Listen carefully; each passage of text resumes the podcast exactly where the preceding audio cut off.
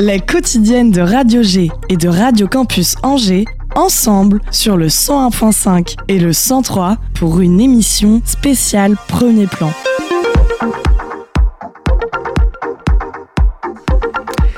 Bienvenue à toutes et à tous dans cette émission spéciale sur les ondes de Radio G et de Radio Campus Angers. Nous sommes ensemble pendant une heure sur les fréquences de vos radios locales favorites. Les yeux sont rougis, mais les visages rayonnent. Et oui, après une semaine de festival, le sous-marin et Topette font le bilan de cette nouvelle édition record de premier plan. Une émission consacrée ce soir au dénouement, à la fin, à l'aboutissement et la résolution. Une émission où chacun et chacune pourra faire le bilan de son expérience de festivalier et festivalière et nous sommes très nombreux et nombreuses dans les studios de Radio Campus Angers ce soir.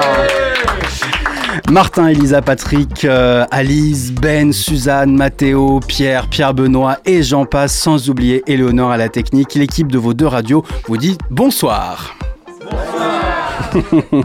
mais aussi, euh, mais aussi au programme critique de film, bilan, retour d'expérience, un essai philosophique sur le spoil et une interview de Mathéo. Mathéo qui a eu la chance de parler avec Julie de la collégiale Saint-Martin de deux installations de Guillaume Cousin en partenariat avec Premier Plan. Avec nous également Lucie, volontaire en service civique à Premier Plan. Bonsoir Lucie, je te laisse bien parler proche du micro, tu peux le prendre de toi, prendre vers toi, l'approcher. Bonsoir, euh, en charge, t'accompagnes Véronique Charin en charge de la relation avec les publics de premier plan. C'est ça, et en action culturelle et aussi sur le jeune public. Formidable. Allez, le sous-marin et Topette font le bilan de premier plan ce soir. Ajustez vos gilets de sauvetage. C'est parti pour une heure sur le 103 FM et le 100.5 FM. Émission spéciale premier plan, Radio G et Radio Campus. Pour commencer cette émission, je vous propose un petit tour de table avec vos coups de cœur, vos coups de gueule, ce qui vous a plu, ce qui ne vous a moins plu. Et pour commencer, Julie, toi tu es volontaire en service civique à premier plan et tu me disais tout à l'heure, et on a pu voir apparaître ce chiffre dans la presse, 79 000 entrées en 8 jours de festival, plus de 10 000 entrées supplémentaires par rapport à l'année dernière, par rapport à 2023. C'est incroyable. C'est incroyable, ouais. Il y a 30 000 scolaires aussi, il faut le noter. C'est un festival de jeunes quand même. Le passe culture aide bien. Le passe culture aide bien. Et puis, il y a énormément de scolaires qui viennent en classe. Finalement, en fait, il y a pas mal de séjours aussi immersifs euh, où des classes de partout de la France viennent au festival pour, euh, pour voir des films. Et ça, c'est chouette. Hmm. Comment vous avez vécu ça en interne? Je suppose qu'une organisation, euh, ah, ça demande une organisation de ouf. Euh, en plus, je crois que le max que vous pouvez atteindre, c'est 100 000. Donc là, on, a, on touche quand même au but. Hein. Ouais, c'est ça. Il y a, ah, je crois qu'il y a 90 000 sièges, euh, enfin de places disponibles pendant le festival. Donc on est vraiment très près de, de la jauge maximale. Et ouais, c'est une grosse organisation. Je crois qu'on était à peu près 65 dans l'équipe cette année, plus 300 bénévoles. Donc c'est une grosse machine quand même. Hmm. pendant cette semaine. Est-ce que vous l'avez senti, euh, vous, autour de la table, dans le studio? Il n'y a pas assez de chaises pour tout le monde, tout le monde est debout, c'est un peu n'importe quoi. Mais euh, on est heureux d'être ensemble. Et, vous, et tout le monde ici est, allé au moins voir un film euh, au ciné. qui veut commencer pour nous raconter son film préféré? Peut-être Pierre Benoît, mon acolyte, mon alter ego de Radio G qui anime l'émission. bonsoir Hugo, bonsoir tout le monde, bonsoir le 103 FM aussi. alors moi, j'ai pas pu voir de film qui était en compétition, mais j'en ai vu 10 puisque j'ai pu assister au cinéma sprint. Donc c'est des petits films, tu sais, de jusqu'à 5 minutes, je crois, euh, maximum, en compétition, euh, réalisés en, en, 48 heures. Et ça t'a plu? Ouais, super sympa. De... En plus, c'est cette dimension angevine euh, raccroché au territoire local qui est, qui est très intéressant avec euh, Cinéma Sprint. Hum, qui a vu des films en, compétition? Je crois que Martin, toi, tu as vu un, court métrage en compétition, tu savais même pas. Enfin, et, et, tu non, mais, dit, ah, il est super et c'est normal. Et en fait, il a gagné. Non, mais j'expliquais ça à Pierre à, l'instant.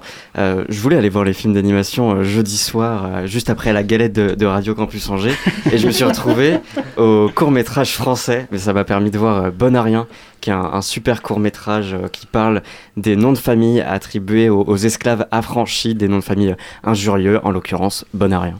Est-ce qu'Alice est dans le studio avec nous? Oui. Ouais, Alice, Alice, elle, elle a eu le, chic d'aller voir plein de films cette semaine, mais aucun, mais ils ont, ils ont rien gagné. Les filles, elles ont fait tomber toutes, fait tomber toutes mes feuilles. non, je suis allée voir. Euh, bah, j'ai pas allé voir beaucoup de films primés.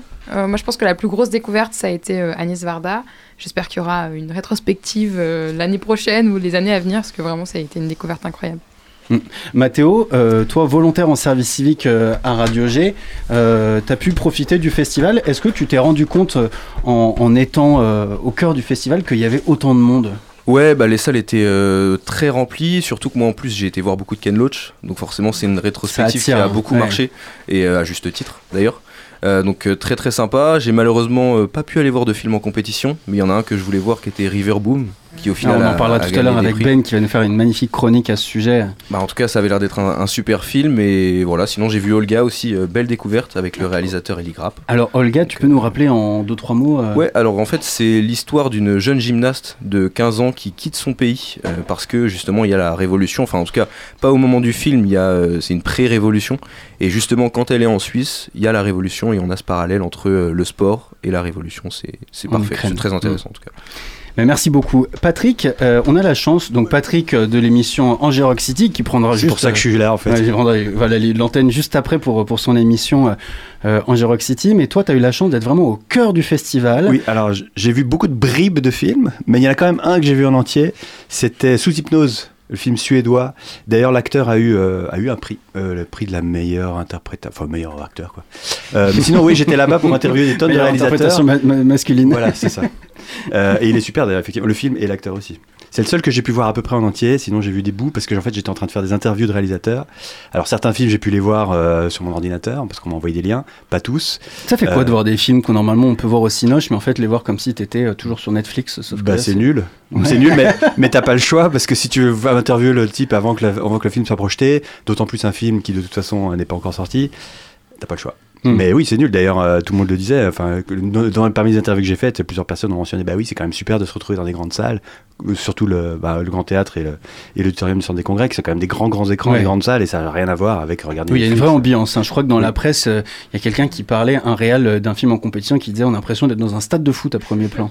Bah oui, puis plein de gens qui ont dit mais moi je viens d'un village, il y a plus de gens dans cette salle que dans mon village. mon film n'a jamais été vu par autant de gens parce qu'il avait été vu par peut-être une vingtaine de personnes, l'équipe, les amis, machin. Puis là, il est vu par 1200 personnes. Donc ça, c'était super. Lucie, ça te fait quoi d'entendre tous ces témoignages autour d'un festival que tu as contribué à préparer pendant tous ces longs mois?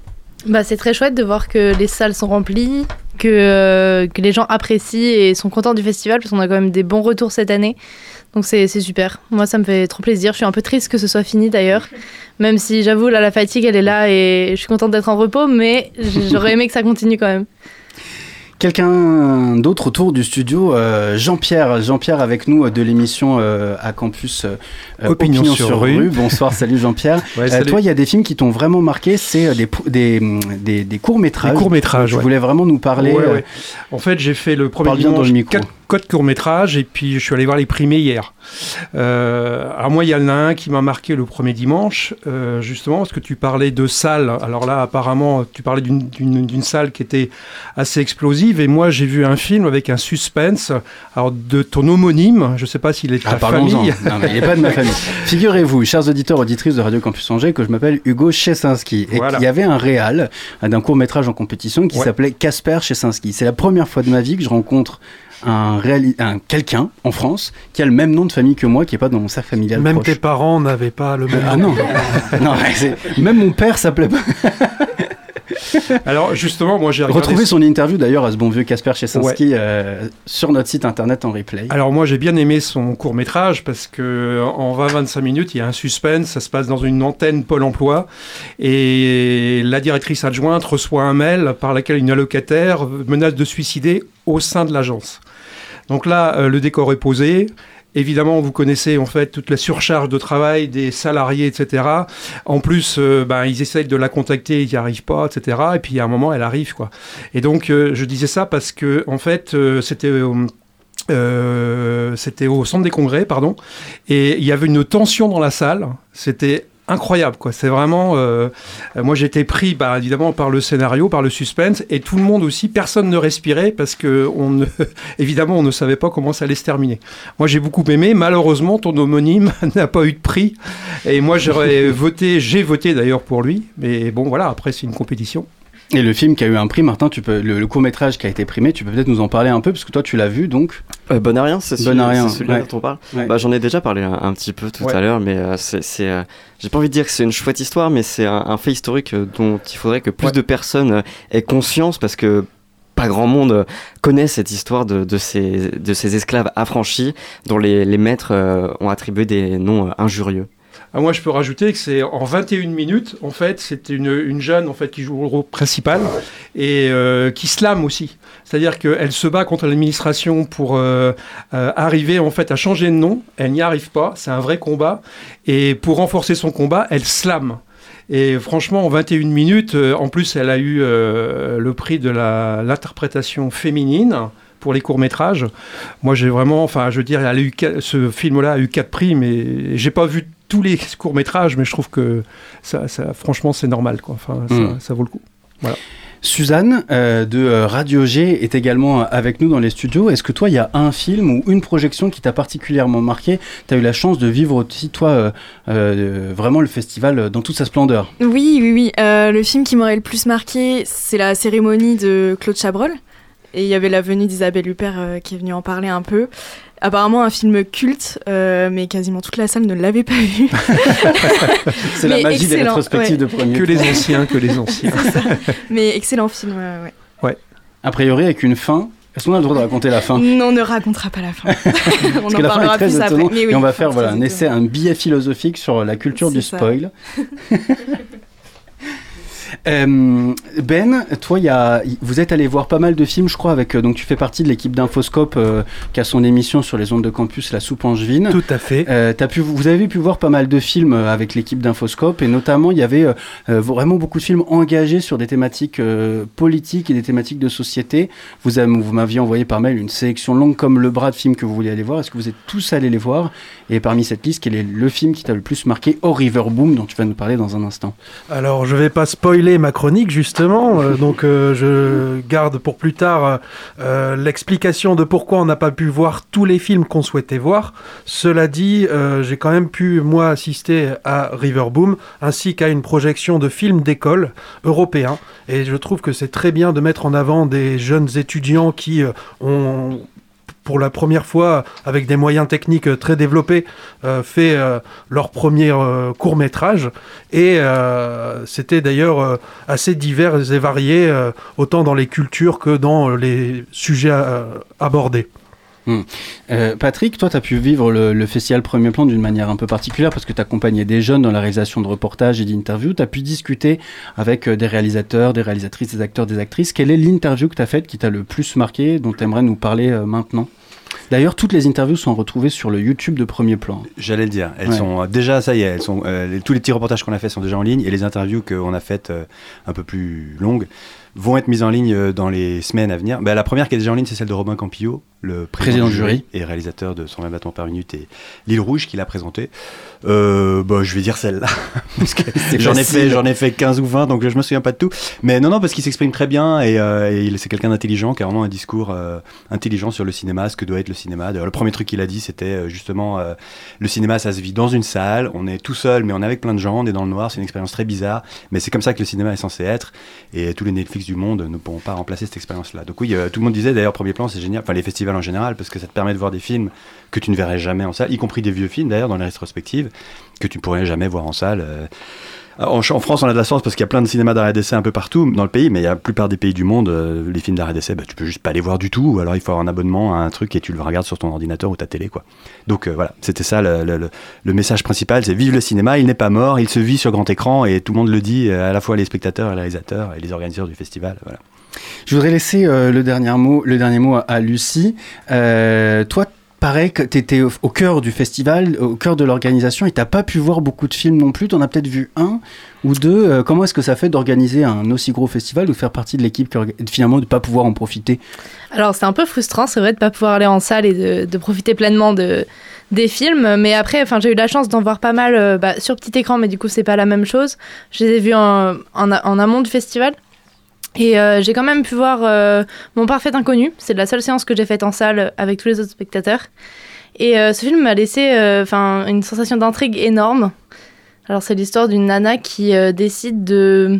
Enfin, elle rencontre un homme qui est un peu amnésique, enfin qui est complètement amnésique, et euh, elle va, elle va, elle va lui dire qu'elle est sa copine. Et pendant tout le film, en fait, l'histoire se construit comme ça, sur Parce le le trouve mensonge. très beau. Elle le trouve très Elle le beau. trouve et- très beau, c'est ça, voilà. Ça, j'en ai vu une bribe de celui-là aussi. Et justement, une bribe très marquante. Ouais, ouais, très Et du coup, c'est toute une histoire sur le mensonge et ça m'a la fin, je vous la raconterai pas, mais la fin m'a laissé vraiment en intrigue totale et du coup, euh, j'ai bien aimé ce film. ouais. Eh bien écoutez, on parlait juste à l'instant euh, de, du plaisir de vivre un, film en salle. Je vais vous proposer qu'on se laisse en musique et qu'on passe à la suite. Euh, on va se faire une petite pause de musique, en musique avec un son qui va probablement euh, vous faire taper dans les mains, mais toujours un temps un peu trop tard, comme Micheline assise à côté de moi sur son fauteuil rouge, juste avant la projection de, de, River Boom dimanche peut-être vous allez reconnaître. En tout cas, c'était un plaisir de partager ces temps de non-musique ensemble. Mais là, on va profiter de ce temps musical.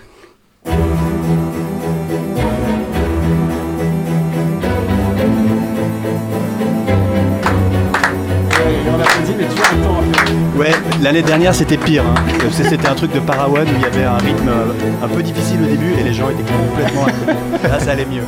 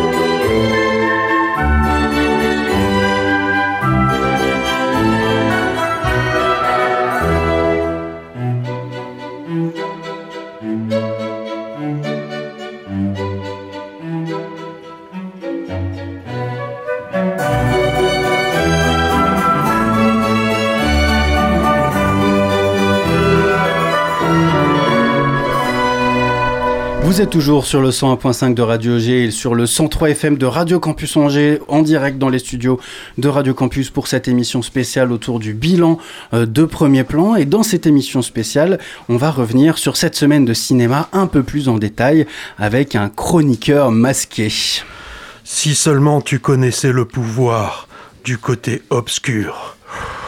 Obi-Wan ne t'a jamais dit ce qui est arrivé à ton père. Ah, mais il m'en a dit assez. Euh, il m'a dit que vous l'aviez tué. Non. Je suis ton père. non, c'est pas vrai, c'est pas possible. Lis dans ton cœur tu sauras que c'est vrai. c'est la vraie réplique en plus que tu trafiques Exactement, ben, exactement. Ben d'Infoscope avec nous. Qu'est-ce que tu fais avec ce masque? Eh bien, je vous protège, chers amis ingrats autour du plateau. Je vous protège du virus de la grippe. Car si j'ai été contaminé par la passion du 7e art depuis tout petit, c'est beaucoup moins fun d'être atteint par des germes qui bouchent le nez, brûlent les sinus, provoquent des quintes de toux, des vomissements et plus si affinité. Ça va faire une semaine que je traîne cette crève et je n'ai d'ailleurs pas pu couvrir une bonne partie du festival Premier Plan à cause de mon état. Mais mardi dernier, j'ai quand même pu assister à une projection d'un film qui m'a beaucoup marqué. Ce film, c'est Riverboom. Riverboom qui a reçu le prix Jeanne Moreau, le prix du public de Premier Plan. Eh bien, ça ne m'étonne pas parce que ce long métrage ne laisse pas indifférent, surtout pas moi. C'est un documentaire, j'en ai aussi réalisé. Ses principaux protagonistes sont des journalistes, j'en suis un, et le réalisateur a énormément de talent, j'en ai pas. Claude, Claude Bechtold, l'auteur de ce film, a tourné l'ensemble des images dans les premiers mois de l'intervention militaire américaine en Afghanistan, au lendemain des attentats du 11 septembre. Tout de suite, ça pose le décor. Mais si vous croyez que c'est un film chiant, ultra sérieux, très grave, détrompez-vous. Il y a quasiment du Tarantino dans la mise en scène, la façon dont les personnages sont présentés et la manière de raconter cette histoire. Cette histoire, c'est le périple de trois mecs, un journaliste expérimenté du Figaro, un photoreporter déjanté et un type paumé qui passe son temps à se demander ce qu'il fout là, mais qui décide d'immortaliser l'aventure. Le type paumé, c'est Claude Bechtold. Ils font carrément le tour de l'Afghanistan en bagnole dans le but de comprendre la réalité profonde de ce pays, des rapports de force qui existent entre les seigneurs de guerre, les bandits, les talibans, l'armée américaine. Du vrai reportage de terrain, loin de Kaboul jusqu'à ce qu'il se retrouve bloqué au milieu de tout ça par un fleuve qui déborde de son lit, la fameuse River Boom. Et alors qu'est-ce qui se passe? Ça, je vais pas vous le dire. Riverboom mérite d'être vu avec vos propres yeux et je peux que vous inviter à noter dans vos agendas sa sortie au septembre, mois de septembre 2024 mmh. dans les salles obscures françaises, un sort plutôt rare pour un documentaire suisse. Ce que je peux vous dire, c'est qu'on est avec ce film à la frontière permanente entre la grande histoire et l'introspection personnelle et c'est fait avec beaucoup de talent comme je l'ai dit et ça c'est très très fort. Surtout que dans ces deux aspects du développement de l'intrigue, il n'y a pas de place pour le manichéisme, les gentils contre les méchants, les sauveurs contre les oppresseurs, pas du tout. Au contraire, on est dans une nuance qui fonctionne parce qu'elle est naturelle, humaine, à l'image de l'humour omniprésent, même dans des scènes où ça chauffe un peu. Et qu'est-ce que le film t'a apporté euh, Est-ce qu'il t'a nourri? Oui, ça m'a nourri dans ma certitude que le journalisme et le cinéma, ce sont deux belles professions qui peuvent se conjuguer à merveille. Et aussi qu'on peut faire un montage du feu de Dieu avec des roches vieux de plus de 20 ans. D'ailleurs, l'été prochain, je retourne chez mes parents pour fouiller les vieux cartons de mon enfance, au cas où il y a une vidéo de quand j'avais 10 ans qui me permettra peut-être de trouver le succès. en attendant, on va pas se contenter de ce doux rêve. Tout comme à Angers, on peut pas se contenter des festivals comme Premier Plan, plan comme Premier Plan ou Pianopolis comme vie culturelle.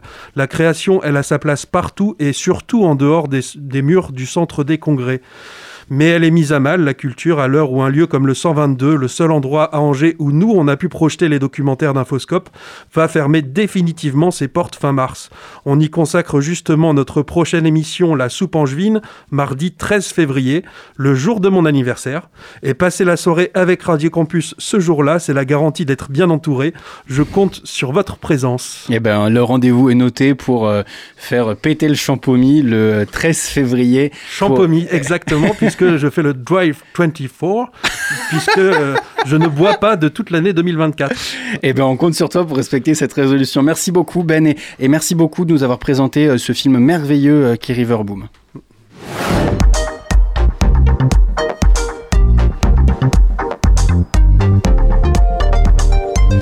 Toujours sur les ondes du 101.5 de Radio G, sur le centre FM de Radio Campus Angers pour cette émission spéciale autour du bilan de Premier Plan, Premier Plan qui vient, qui vient de s'achever. On connaît tous cette personne qui ne peut pas s'empêcher de raconter le dénouement d'un film, autrement dit, qui spoil à sa plusieurs réactions, la haine, la tristesse, le déni ou l'indifférence. On a l'impression que celui qui divulgage comme met l'interdit suprême, la faute irréparable, pouvant même briser des amitiés. Alice et Suzanne, bonsoir, rebonsoir à toutes les deux. Vous avez creusé cette question autour du spoil. Faut-il raconter la fin d'une histoire? Bah, euh, non, sûrement pas. La fin, c'est ce qui provoque de l'émotion, ça étonne, ça fait pleurer, ça rend heureux. Si on spoil la fin, le film n'aura pas du tout la même saveur. Par exemple, euh, dans le film La cérémonie dont on parlait tout à l'heure, c'est l'histoire d'une amitié entre une domestique embauchée par une famille bourgeoise et une factrice euh, complètement délurée. Si le film semble être sur la construction de cette amitié, la fin nous offre un angle complètement différent que nous ne spoilerons pas. si j'avais su la fin, je n'aurais pas du tout appréhendé le film de la même façon. Autre exemple, on m'a spoilé la mort de Mike dans Desperate Housewife, une des scènes les plus tristes de la série. Et comme je le savais, bah, j'ai pas versé une larme. Moi, je pense que spoiler un film ou une série, ça gâche toute l'émotion.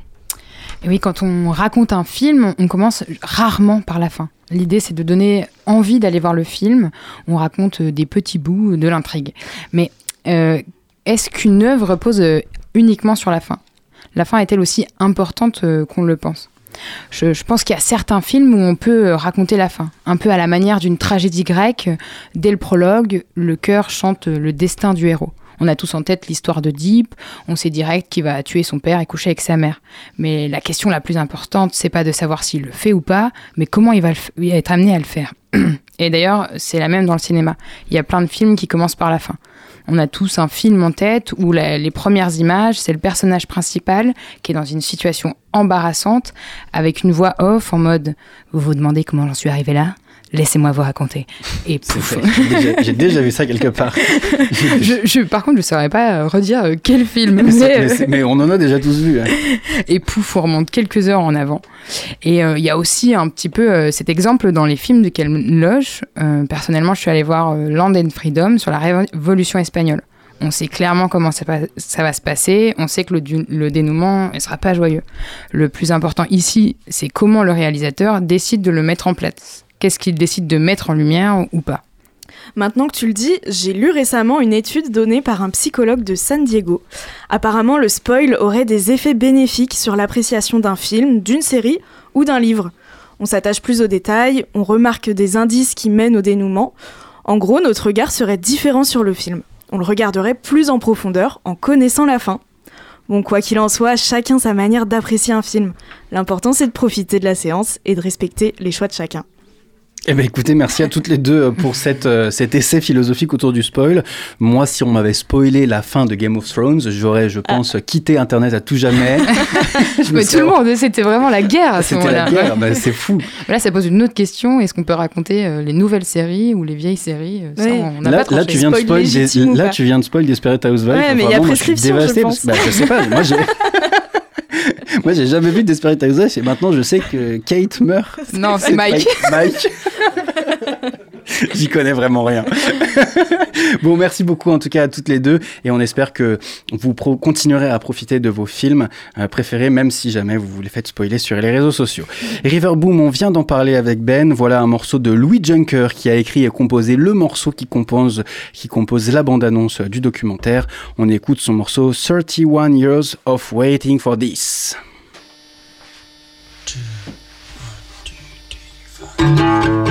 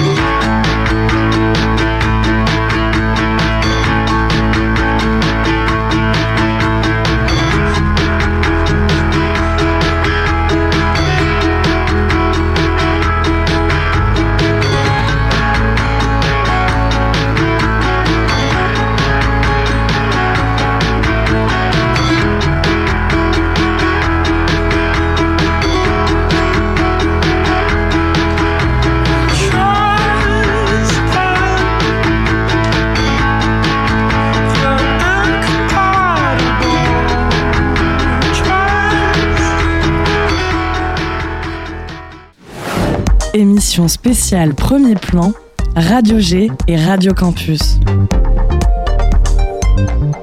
Avant le festival Premier Plan, on recevait comme d'habitude Isabelle pour sa chronique cinéma. Isabelle, ça se passe sur les ondes de Radio Campus Angers. Là, on est aussi sur les ondes du 101.5 de Radio G pour faire cette rétrospective autour de Premier Plan. Euh, quand on détaillait le programme avec Isabelle, elle a affirmé que les premiers films des réalisateurs et réalisatrices sont les sont plus sombres que les autres. Euh, salut Martin. Salut Hugo, ça va? Toi, euh, tu t'es demandé si effectivement ce qu'elle disait c'était vrai ou c'était une fake news. J'ai un peu l'impression d'être avec Julien Pain de France Info, euh, le vrai du fake. Est-ce que les premiers films sont toujours plus sombres que les autres? Tout au long de la semaine, j'ai essayé de trouver une ou plusieurs réponses à cette question. Et comme le disait Isabelle, les jeunes réalisateurs et réalisatrices ont à cœur de montrer des choses de l'ordre de l'intime, des choses qui sont difficiles. Guillaume Kos et Quentin Lelgouache, réalisateurs du film Ni Thaïlande, ont tenu à ajouter des éléments à ce propos. On est en train de travailler euh, à des distances différentes sur un travail qui est plus humoristique et on se rend compte que c'est euh, très compliqué aussi l'humour. Et, peut-être qu'il y a une facilité à aller sur Mhm. certains genres au début peut-être? Aller chercher des, des émotions. euh, Euh, ouais, des émotions qui sont peut-être euh, plus faciles à traiter avec ce médium-là qu'est le cinéma. Et que peut-être l'humour, des fois, il- par exemple au théâtre, ça serait peut-être plus simple, où il y a des choses du corps qui passent directement, ou, ou de l'accident. Et le cinéma, ça- il faut préparer l'accident, il faut parce que l'humour est lié à, à la surprise quand même. Et du coup, préparer la surprise, c'est toujours un peu compliqué à l'orchestrer en fait. Mhm. Donc, Et je pense, je pense que quand on, quand on va chercher des histoires pour un premier film, on va essayer de chercher aussi des choses qui, qui nous touchent vraiment. euh, et ça, peut être des choses euh, souvent qui peuvent nous toucher, pas dans le bon sens du terme, quoi, enfin, qui peuvent être euh, peut-être pour les juger plus négatives. De cette manière, les jeunes cinéastes se saisissent d'émotions plus sombres et d'histoires personnelles profondes pour plaire aux spectateurs et spectatrices dans les salles de cinéma, mais aussi afin de se faire repérer pour continuer ce qui les anime, la réalisation de films. Le scénario qui rend les premiers films plus sombres, c'est pas la seule lecture. On peut aussi le voir à travers la colorimétrie, euh, Martin. Les réalisatrices et réalisateurs qui se présentent à premier plan sont de plus en plus jeunes, c'est normal. Certains ont même grandi dans les années 2000 et ont assisté à la disparition des couleurs. Hugo. Une disparition des couleurs à cause euh, du 11 septembre 2001. Le 11 septembre 2001, deux avions s'écrasent contre les tours jumelles en plein New York, les débris jonchent le- jonchent le sol, les tonalités grises dues à la poussière sont diffusées dans le monde entier. Cet événement tragique a aussi bouleversé le cinéma américain. Morgan Bizet, critique cinéma, l'explique au micro de Yann Lagarde pour France Culture. Le, cinéma américain a développé des, euh, sujets et, donc adopté des tonalités euh, plus sombres euh, au niveau de l'image pour se donner un sérieux, euh, pour couper aussi avec le, tout ce qui était années 80 et 90, qui était un cinéma américain tourné vers l'action. Avec l'influence du cinéma américain, les films sont devenus au fur et à mesure de plus en plus sombres, même les scénarios, même quand le scénario ne l'est pas. Et c'est peut-être cette impression qu'a eue Isabelle, c'est-à-dire les premiers films sont toujours plus sombres. Ben, merci beaucoup Martin pour cette analyse et ce fact-checking. Évidemment, euh, c'est à retrouver euh, sur le site internet de Radio Campus Angers et sur celui de Radio G pour euh, réentendre cette chronique. Émission spéciale Premier Plan, Radio G et Radio Campus. Toujours sur les ondes du 101.5 de Radio G sur le centre FM de Radio Campus Angers pour cette émission bilan premier plan et avec euh, nous dans les studios euh, Jean-Pierre, salut euh, Pierre pardon, salut Pierre. Salut. Attends, ton pseudo à la radio c'est Pierre, on va C'est continuer. Pierre, C'est voilà. Pierre, on va Je continuer préfère. à l'utiliser. Toi, tu es allé voir plusieurs films, notamment les courts-métrages dont tu nous parlais tout à l'heure, mais là, on va se faire un focus sur la rétrospective organisée par Premier Plan dans le cadre de sport et cinéma et tu es allé voir un long métrage sur le cyclisme. On ça. adore le cyclisme en France. Voilà. Euh, donc, euh, si je fais une référence au, au sujet pré- précédent, eh bien, tout le monde connaît la fin du film. Donc, que c'est un biopic, mais c'est pas grave. En fait, c'est un film qui s'appelle The Programme, euh, qui a été diffusé en 2015 par Stephen Frears. Stephen Frears, c'est Les liaisons dangereuses. Bravo. je l'ai écrit sur la feuille de Et The Queen également. Il en a fait d'autres. hein, mais, euh, et, euh, donc, qui, à partir du livre d'un journaliste sportif, raconte la grandeur et la décadence d'un grand champion cycliste américain, Lance Armstrong. Alors, pour les férus de sport, je rappelle, c'était un cycliste apparemment bon, d'après le journaliste, mais sans être un crack. Et atteint d'un cancer qui réussit à devenir le meilleur du monde en gagnant 7 Tours de France d'affilée de 1999 à 2005. Alors beaucoup de doutes de dopage, mais pas de preuves pendant ces années. Finalement, le journaliste a réussi à démontrer tout le processus érigé en système basé sur l'omerta du peloton, la duplicité des médias, la naïveté des instances et le retard de la biologie. Et en 2012, après procès et confession à la télévision, il est déchu de tous ses titres. Ce film raconte aussi comment un coéquipier d'Armstrong, Floyd Landis, dopé pendant des années également comme toute l'équipe, a des remords avec sa conscience, d'autant qu'il est croyant et pratiquant, et se repent en balançant sa réalité qui provoque une onde de choc. Est-ce que tu as aimé le film? Euh, C'est quoi ton, ton opinion sur, sur ce que tu as vu? Alors moi personnellement, j'ai suivi cette affaire à distance, euh, car déjà avec l'affaire Festina, mais surtout avec le dossier US Postal, qui était donc l'équipe d'Abstrong. Elle m'a dégoûté et m'a éloigné du Tour de France, car évidemment tout le monde se doutait qu'il y avait quelque chose. Le film retrace bien cette affaire sans complaisance, mais, sans accusation morale ni jugement. Stephen Fries s'en est tenu aux faits et démontre par toutes les facettes et composantes de cette discipline pourquoi le sport en général, personnellement me fait moins rêver. Parce que c'est un, un, embourbé dans un système que tu qualifies euh, d'ultra-libéral, hein, n'ayant pas peur de le dire. C'est juste une réflexion sur le dopage, que dans le sport qui a toujours existé, qu'il a toujours eu un train, voire plusieurs d'avance sur la technologie des contrôles, et que pour quelques-uns qui sont pris dans l'œil du cyclone, une majorité derrière, en fonction des disciplines, utilise via des médecins véreux ces substances dont certaines sont devenues indétectables actuellement. Évidemment que l'éthique du sport est malheureusement piétinée et bafouée, sauf pour certains champions, et bien peu de choses face aux enjeux économiques et politiques. On l'a vu avec le Qatar, on va le voir avec l'Arabie saoudite pour le football dans quelques années, l'Afrique du Sud également pour le rugby. Un certain nombre de joueurs qui ont gagné la Coupe du Monde en 1995 après la libération de Nelson Mandela et donc la fin de l'apartheid sont morts. Et on peut parler aussi du tennis qui, comme par hasard, ne révèle jamais de cas de dopage. Comme par hasard. Est-ce que c'est parce que les contrôles sont pas bien faits ou parce que bah, moi, je pense que effectivement, quand il y a un, sport aussi médiatique que le tennis et que jamais il n'y a de cas de dopage qui sont divulgués, euh, on peut quand même se poser des questions. Euh, mais ceci dit, tu dis jamais, mais il y a quand même eu des histoires de traces de cocaïne retrouvées euh, dans les urines et les cheveux de joueurs de tennis. Mais je, finalement, ce serait dû à une consommation de viande excessive. Enfin, j'ai pas tout, exactement. Tout et puis ça, ça fait, c'était il y a quelques années, et puis là, depuis quelques années, on n'entend rien là-dessus. Donc c'est bah, toute façon, dans toutes les disciplines, il y a une omerta. Donc voilà, espérons qu'avec les JO en France, euh, ça sera un peu plus propre, mais bon, euh, on peut l'espérer, quoi. En tout cas, pour les coulisses de cette enquête, je vous recommande l'excellent podcast de France Culture Mécanique du journalisme, où ils sont revenus euh, avec le journaliste de l'équipe euh, sur les, sa méthodologie et comment est-ce qu'il a mené son enquête de A à Z jusqu'à aller euh, à la porte des laboratoires suisses qui étaient en train de faire les analyses. On vous recommande évidemment ce podcast, en plus du documentaire, en plus du film, ce programme, évidemment à retrouver maintenant. En plus, ça fait longtemps qu'il est sorti, donc on peut le 2015, ouais. À défaut de le voir à premier plan, vous pouvez évidemment euh, le voir sur votre écran d'ordinateur. Merci beaucoup Pierre. De rien.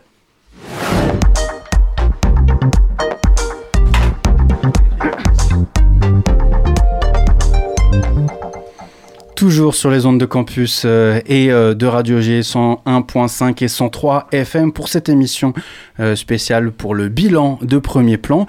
Et figurez-vous que je ne suis pas peu fier parce qu'autour de moi, dans le studio, j'ai les trois volontaires en service civique à la rédaction de Radio. La première fois, la, la première, fois, que ça arrive.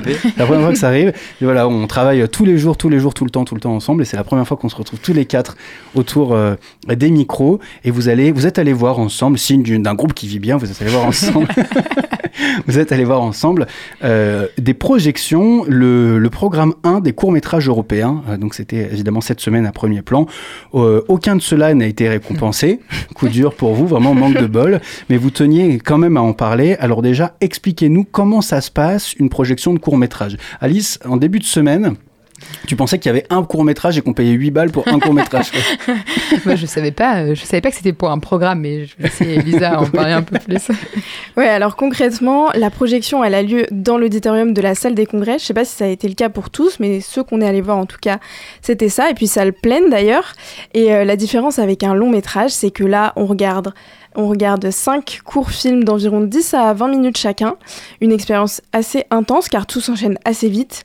Et euh, nous, les films qu'on est allés voir rentraient dans la catégorie des courts-métrages européens. Et nous, le public, on a aussi pu donner notre avis en notant nos préférences sur un petit papier. Donc c'est un peu ce qu'on va faire ce soir en vous parlant de ce qui nous a le plus marqué. Et puis évidemment, quand on va à une séance de cinéma, le premier réflexe qu'on a, c'est de dire ce qu'on a pensé du film, ce qu'on a apprécié. Et moi, c'est pour ça que je vais vous expliquer pourquoi Natureza Humana m'a plu et pourquoi je me suis senti euh, concerné. C'est un quart d'heure de boulot pour réussir à prononcer Natureza Humana correctement. Et je remercie Elisa pour ça. Natureza Humana, donc. Oui, oui, parce que pour nous, les vingtenaires, euh, les discussions sur la parentalité débutent. L'année dernière, avec mon groupe d'amis, on s'est posé pas mal cette question. Est-ce que tu veux des enfants? On y a même consacré un épisode dans le podcast Grandir avec un thème autour de la famille. Et pour Mathéo, devenir papa, c'est l'objectif de sa vie. J'ai cette impression que tous ses choix sont faits par rapport à ça, pour des enfants qui n'existent pas encore. Dans la vie de tous les jours, il se démène pour offrir une belle vie à ses futurs garçons et futures filles. D'un autre côté, il y a des jeunes qui, comme moi, se questionnent quant à l'avenir qu'on va laisser à ses futurs enfants. Pourquoi faire des enfants en sachant qu'on ne leur laisse pas le plus beau des mondes? Puis ma pote m'a dit, tu sais, si on laisse que les cons faire des enfants, il y aura que des enfants cons, alors ce sera impossible de changer les mentalités. Mais euh, vous, de ce que j'ai compris, c'est pas un film qui vous a trop parlé. Bah, moi, j'ai trouvé euh, qu'il n'y avait pas forcément. Euh, enfin, c'était très suggéré. Et euh, donc, non, ça m'a, ce, qui m'a, ce que j'ai pas trop aimé, c'est que je m'attendais à ce qu'il y ait. Peut-être que j'avais déjà trop d'attentes, parce que justement, c'est une question ultra sociale. Et je, m'attendais à ce qu'il y ait peut-être le, la, tension autour du réchauffement climatique, autour. ou peut-être de l'impossibilité de faire un enfant. Et là, c'est uniquement suggéré. Et donc, j'étais un peu. C'était un court-métrage où il y avait très, très peu de, de de, de discussion. En fait, tout était très suggéré et ça jouait beaucoup aussi sur les images, les couleurs, les couleurs chaudes.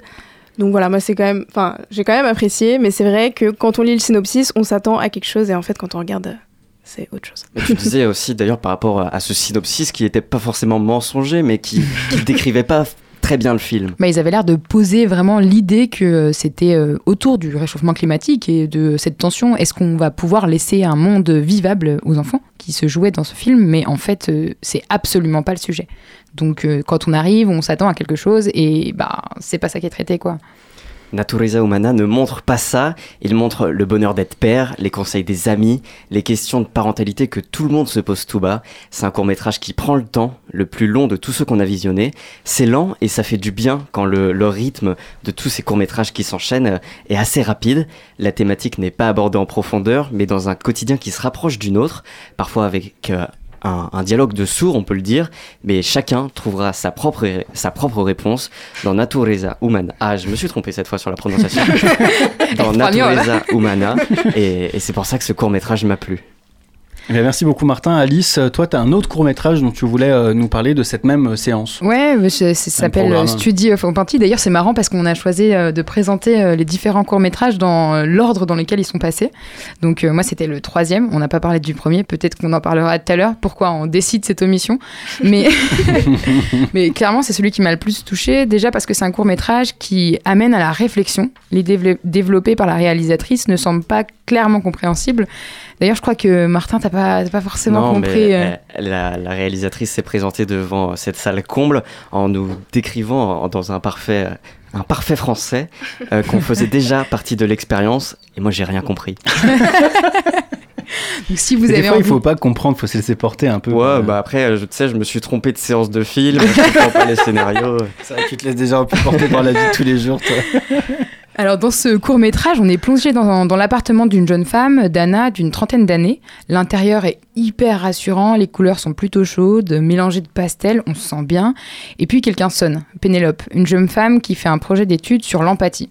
Elle entre, elle installe son matériel, un appareil photo. Elle fait s'asseoir Dana, la met en confiance et se met à poil. Clairement, on comprend pas.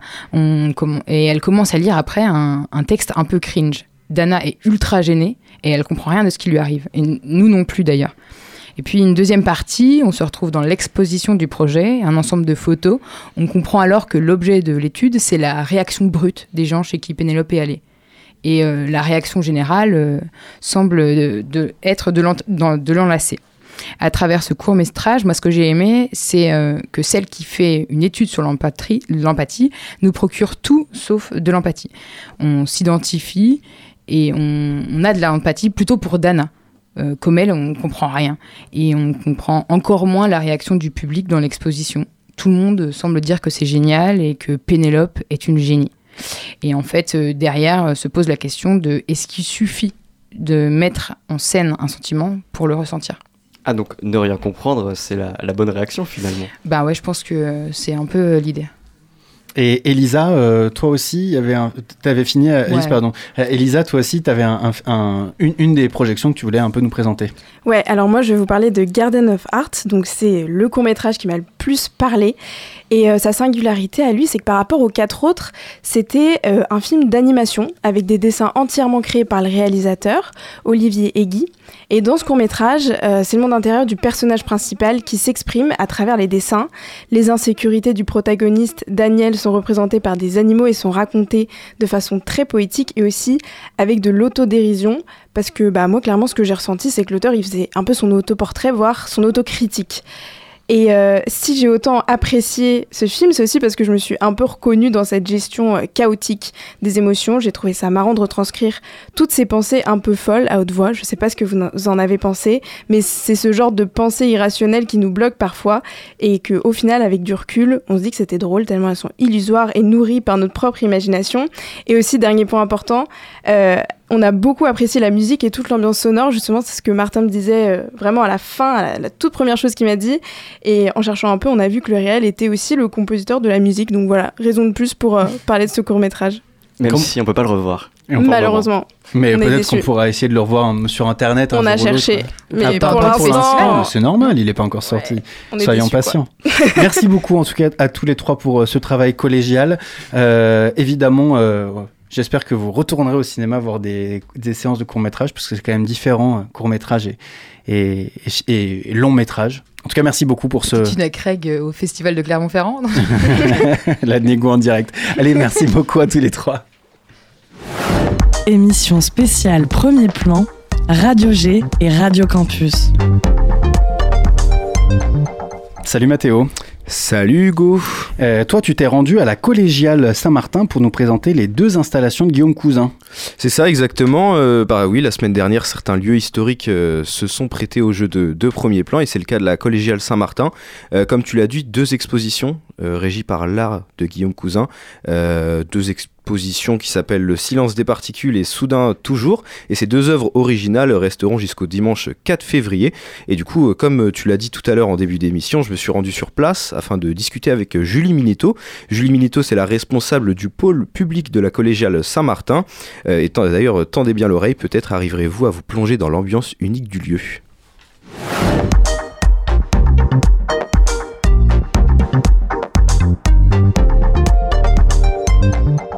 Salut Julie. Salut. C'est pas la première fois qu'on se rencontre. Euh, moi et Julie, on s'était déjà vu il y a quasiment deux semaines et à ce moment-là, tu m'avais parlé de ces deux installations.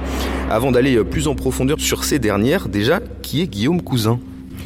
Alors Guillaume Cousin, du coup, c'est un ancien technicien du spectacle, euh, donc qui a une, une, sensibilité artistique puis qui travaille dans le monde du spectacle depuis des années. Et euh, depuis quelques années maintenant, euh, c'est un artiste. Alors lui, il se définit comme un expérimentateur constructeur. En fait, c'est un sculpteur de fluide. Euh, Guillaume Cousin, c'est quelqu'un euh, d'assez étonnant dans le milieu artistique parce que avant de devenir artiste, il a voulu trouver un peu son, son chemin.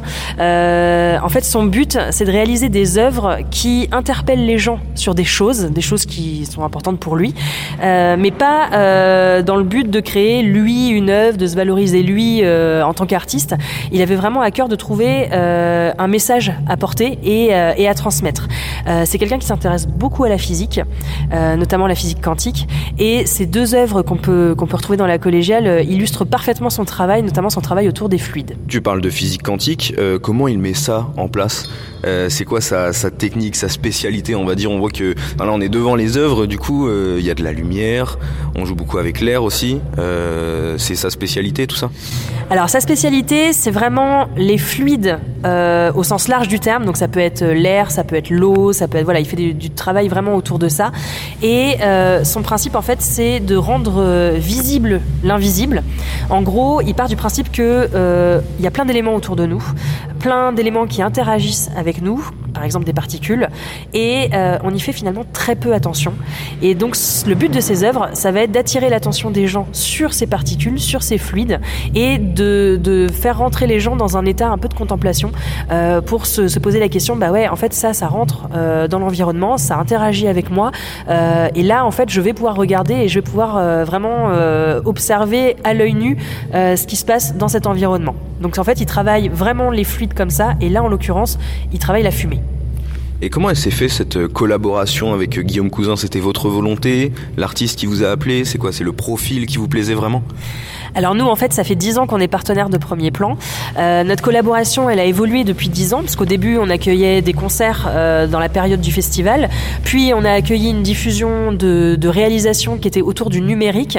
Et en fait, cette patte de numérique, elle est restée finalement, parce que depuis quelques années, on accueille des installations d'artistes qui travaillent le numérique. Alors, ce travail du numérique, ça peut prendre plusieurs formes. Euh, vous pourrez voir sur notre site internet, on a, on a accueilli des œuvres hyper variées, de la réalité augmentée, virtuelle, euh, de l'interaction en mode Kinect ou plein de choses comme ça, et des, des lasers l'année dernière par exemple. Et euh, on travaille en fait en partenariat avec Stéréolux euh, à Nantes qui du coup bah, nous choisit en fait des artistes, ils nous proposent des artistes, ils connaissent bien la collégiale maintenant, et c'est vrai qu'ils nous font une petite sélection de se dire bah voilà cet artiste là ça pourrait bien matcher à l'intérieur, ça répond bien au profil de, du festival et puis bah, de ce côté numérique. Et du coup bah, nous après c'est une rencontre et, et ensuite on fait en sorte que bah, ça soit réalisable et, compatible avec le lieu. Euh, on va désormais se pencher un petit peu plus sur euh, les œuvres, à commencer par celle que l'on voit en premier lorsque l'on rentre. Il s'agit du Silence des particules, c'est une grande machine canon. Euh, qu'est-ce qu'elle a de si particulier cette œuvre? Alors c'est la première œuvre de Guillaume Cousin, il l'a réalisée en 2018 et c'est effectivement une sorte de gros canon avec un piston à l'intérieur et ce gros canon va produire de la fumée et grâce à ce piston en fait on va insuffler un mouvement qui va créer des cercles. Cette œuvre, elle fonctionne avec un cycle d'une vingtaine de minutes. À l'intérieur de ce cycle, on produit une quarantaine de cercles de fumée. Et euh, en fait, ces cercles de fumée, Guillaume Cousin les compare à euh, de la création de d'êtres vivants entre guillemets. Donc on a vraiment en fait euh, comme un être humain. ces cercles, ils sont créés à la base tous pareils, avec le même modèle, la même machine, comme nous en fait finalement. Et en fait, le cercle va avoir une progression dans la collégiale. Et donc il va y avoir en fait une naissance, une progression, un chemin de vie, et puis ils vont mourir, entre guillemets, euh, à un instant T. Le problème c'est que euh, ces cercles, bien qu'ils soient tous identiques à la base, eh ben, ils vont évoluer complètement différemment en fonction de l'environnement. Et c'est ce qui se passe en fait dans, dans la vie humaine finalement. Et euh, en fonction bah, de la température, d'un courant d'air qui va arriver, d'un passage du public par exemple qui va créer des flux, eh ben, ce cercle il va varier, il va se déformer et il va euh, disparaître à différents moments de la collégiale. Donc il y en a certains qui vont très très loin, ce qu'il disait, c'est qu'il y avait un cercle, par exemple, qui pouvait aller jusqu'à 150 mètres, parcourir 150 mètres.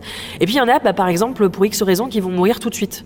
Euh, et ça, effectivement, c'est quelque chose qui, qui, est assez fascinant à regarder.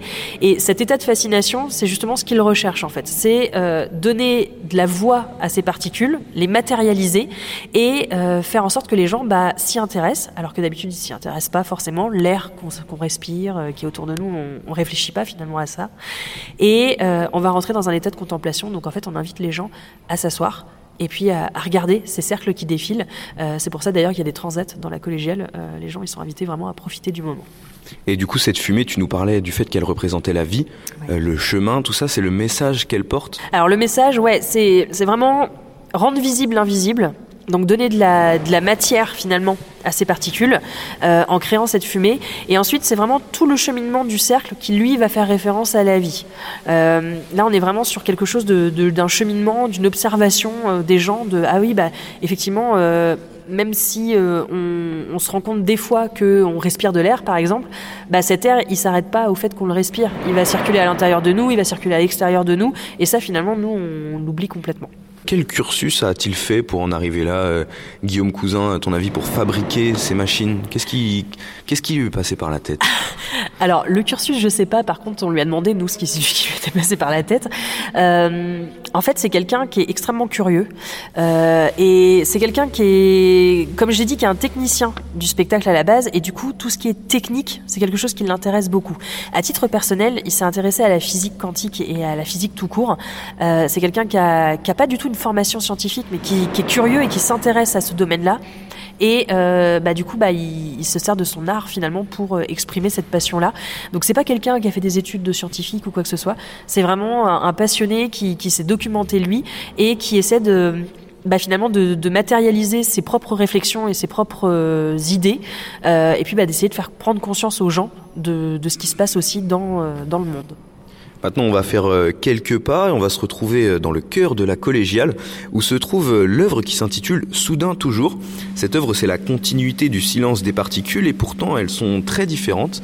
Euh, bah, justement, qu'est-ce qui les rend différentes, les deux? Alors en fait, il faut savoir déjà que Guillaume Cousin, c'est quelqu'un qui fabrique entièrement ses installations.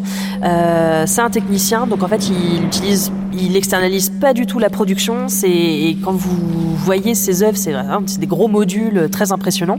Euh, il utilise des matières très brutes. Euh, il aime bien parce que ça, ça participe aussi euh, au message finalement. Euh, donc du bois, du métal, voilà, des choses très très contrastées et très apparentes. Il cache rien. Euh, Il y a euh, son logiciel qui est apparent, ses outils, euh, voilà, vraiment qui, sont visibles pour que les gens euh, comprennent. Ça, c'est vraiment son, but aussi, que les gens comprennent comment ça fonctionne, ou à minima qui s'interrogent en tout cas sur le, truc. Et euh, le, donc le silence des particules, en fait, va amener les gens à évoluer dans la collégiale et justement à aller vers cette deuxième installation qui s'appelle Soudain Toujours. Soudain Toujours, c'est un module que vous pouvez voir un peu en continu. C'est comme une grande, un grand circuit en circuit fermé mais ouvert au milieu et euh, tout le circuit autour justement euh, bah, a pour but de provoquer cet espace euh, libre entre la fin et le, début du module. Cet espace libre, il appelle ça une page blanche. Et à l'intérieur, en fait, vous avez un trait de fumée qui est en continu. Euh, ce trait de fumée, il a beau être en continu, il varie énormément. Euh, il provoque parfois des nuages, parfois il s'arrête, parfois il est en continu euh, avec un- on a presque une ligne. Et en fait, avec un programme, un logiciel, il va instaurer une partition finalement. Il y a une bande son qui accompagne et qui sert justement à mettre en condition aussi et à illustrer un petit peu ce que les gens voient. Et là encore, on est dans de la contemplation. En fait, là, cette, cette installation, elle lui a été inspirée par le Big Bang. Là, je vous, je vous épargne le, en tout cas le truc technique euh, et scientifique, mais en gros le Big Bang c'est tout ce qui est de la création de matière et de la destruction de matière. Et là en fait ce que vous observez avec cette machine là, c'est tout simplement de la création de nuages ou de formes euh, en, en fumée et sa destruction parce qu'en fait euh, à la fin du module vous avez une sorte de gros ventilateur qui aspire justement et qui détruit du coup ce qui vient d'être construit. Cette installation, elle est complétée d'une projection de 45 minutes, euh, alors sans tout dévoiler. Qu'est-ce qu'elle raconte et quel est son lien avec Guillaume Cousin? Alors ce documentaire, justement, il euh, raconte la naissance et la création de ces installations.